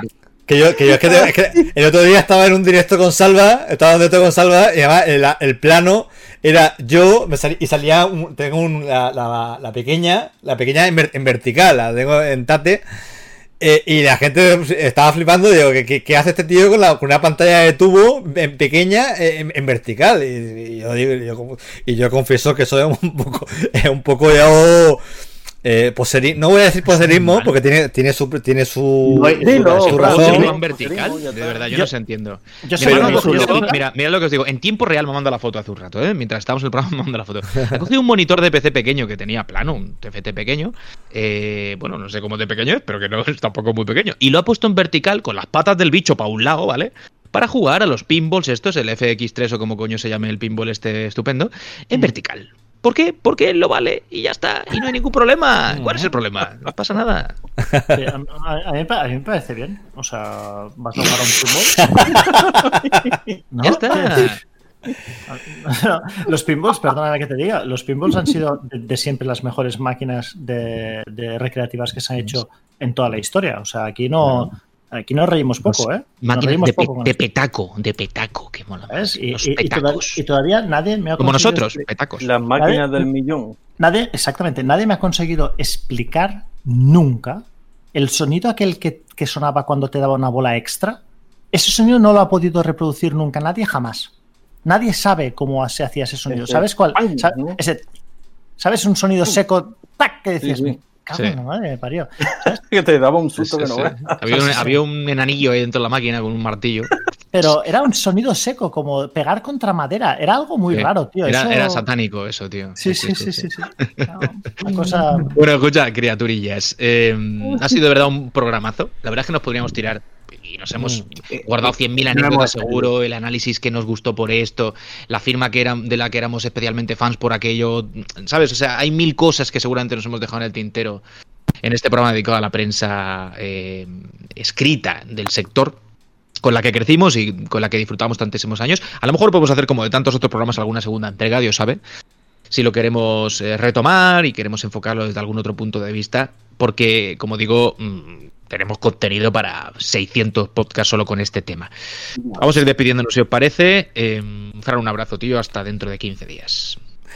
Un abrazo y nada, agradecer eh, desde aquí a, a toda, a toda esa gente que sigue, sigue en activo, a Bruno Sol, Marcos, eh, José Emilio Barbero, a un montón de gente que, que básicamente estamos aquí también en parte por lo que habéis comentado antes, estamos aquí por ello y si alguno nos escucha pues que sepa que, que tiene nuestro agradecimiento eterno por, por encender un poco la llama de, de- de la afición del videojuego en nosotros. Así que un abrazo grande para ellos y, y gracias. Mm. Bote, un abrazo, tío. Ha sido un placer estar. Si los quieres llamar viejos, los puedes llamar viejos, o sea que no pasa nada. Eh, Mote, No, cumplo, o sea, cum- cumplo 40 años esta semana. No estoy para no, llamar no, viejo a nadie. que- No, y- y que- no estoy, y que- no estoy para llamar viejo a Este nadie. año ¿eh? cu- 40 Todavía años. eres yo- cumplo- un niño. Yo cumplo 42, ¿eh? O sea, Yo no también, me- tío. Que es los huevos. O sea, Fran. ¿Sabes? Eh, de, de 40 a 42 no, no, no hay ninguna diferencia. No hay ninguna Vale, ya- diferencia. Vale, ya somos, me lo som- contarás. som- ya- somos los dos ya ancianos. contarás. Mote, a- asúmelo. No pasa nada, ya me lo contarás. Ya me lo contarás y cuando me digas tenías 20, razón, te voy a sacar este puto podcast, ¿vale? Y te voy a decir, ahora mm, Queda, queda dicho, queda dicho. Lo, lo dudo, pero queda, queda dicho. Muy bien, muy bien. Muy bien, ha sido un placer. Una... Es verdad que nos hemos alargado mucho, pero, pero es que, hostia, eh, cuesta no hacerlo, ¿no? Es, es, es, es- más, esto es más una charla de, bar que no un, un podcast, es la verdad, ¿no? Pero, pero es que, tíos, es que tenéis que entender que la gente que nos esté escuchando ahora mismo tiene que entender que esto retoma nuestra parte más primaria, ¿no? Nuestra parte más, lo que, bueno, lo que algunas de las cosas que nos hizo interesarnos por los videojuegos en primer lugar, lo que nos hace estar aquí tantos 30 años después o 25 años después y probablemente incluso antes de lo que de que nacierais pues algunos de los que estáis escuchando. Así que es un poco orígenes, ¿no? Es un poco videojuegos orígenes, ¿no? Si fuese una película de Marvel sería una una película de orígenes del videojuego y yo creo que lo hemos disfrutado bastante. Sí. Hola. Debe- Ahora, debe ahora, estar yo- que no, no, que no te Ah, escuchaba, que no te escuchaba. Es que otro se le va, poniendo rum comillas, ¿no, tío? Que eso, es- que eso aquí no. Eso, eso es digo, digo, le, le- cable- le- le he impresionado mucho, ¿no? Se ha quedado callado así de repente, ¿no? El cable este no va bien, no sé si eh, será DSL o fibra, pero no... no Es wifi, no es wifi. bueno, regaño, wifi. A eso, wifi, wifi. Eh, pues yo echo mucho de menos, ¿no? A aquella época en la que aún no había cumplido 40, y- 42 años. eh, la recuerdo con, con mucho cariño y ojalá, ojalá volvieran esos, esos tiempos. Así vamos, que nada, hasta dentro de, de dos semanas y oye, el próximo programa podríamos dedicarlo a los beaten up, ¿no? Que no lo hemos tocado todavía este año. Yo, yo lo dejo ahí por si queréis ¿Es que pensar. ¿No hemos hablado de ellos todavía o qué? Que va, que va, toda- todavía no, todavía no lo hemos tocado. Es un Creo tema que está pendiente, está pendiente en stand-by. Sí, sí. Por cada un abrazo. Bueno, señores, un abrazo y yo lanzo dos ideas. Ya que lanzan por aquí una, pues mira, de beatmap, como no hemos hablado nunca, podemos hacer uno, pero solamente de beatmap de 8 bits. ¿Vale? Solo de 8 bits para De hacer 7 una cosa concreta. Yo pongo otro aquí, otro, otro reto. De 7 bits. Y nada, el tema de hoy, la verdad es que puf, es que es muy emotivo, yo creo, para todos, porque, bueno, no sé si en algún momento cuando éramos niños nos pensamos que íbamos a dedicarnos un- a algo mínimamente al tema de periodismo y eso. Yo en alguna vez me lo planteé y, bueno, luego ha terminado pasando, pero, bueno, no ha sido, pues full time, pero que, son recuerdos que se han formado en nosotros y ahí están. Así que por eso nos extendemos y yo creo que de este podcast pues haremos una segunda parte hablando de algún tema más algún día de esto. Un abrazo. Pues un abrazo para vosotros, amigos contertulios de este podcast, pero sobre todo un abrazo grande para los oyentes. Y espero que si tuvisteis la suerte de disfrutar de esta época que hemos eh, estado recordando hoy y tenéis también la suerte, la fortuna de conservar alguno de los números de aquellas revistas que seguisteis mes a mes, pues oye, cogéis alguna hora para recordar cositas como decía el año que nunca está de, más, eh, ponerse en situación, intentar em, ver lo que. intentar imaginar, recordar, o veros en aquella situación también, en aquel momento, lo que, lo que sentíais con respecto a la industria cuando la teníais por primera vez entre las manos recién salida del kiosco. Porque hay una cosa, y esto sí es cierto, y con esto vamos a acabar, es una reflexión que llevo ahí un ratito dándole vuelta, que no importa los años que pasen. Cuando hemos disfrutado tanto de la prensa escrita y del papel, ¿no? Estas revistas, hay una parte de nuestro cerebro que ya asocia directamente el placer de tenerla en las manos, también del olor de la tinta, ¿no? Hay un poco de magia en eso. Y eso se queda ahí para siempre. Entonces pueden pasar muchos meses sin que toques una revista, pero cuando vuelves a cogerla, es una antigua, ya no te quiero ni contar, pero puede valer una que se esté publicando ahora, de las que hemos dicho. Y esa, esa conexión que sigue ahí tatuada en vuestro cerebro eh, generará esa sensación de placer seguro por muchos años que hayan pasado sin, sin disfrutar del, del, del medio escrito como hemos estado recordando hoy. Así que chicos, hacedlo y nos contáis en los eh, comentarios de la publicación del programa, como siempre, que, os ha hecho sentir eh, pues esa experiencia de nuevo. Un abrazo grandísimo, como siempre, y nos vemos en 15 días si tenéis a bien acompañarnos en otro Meri Podcast Retro. Un abrazo, chao.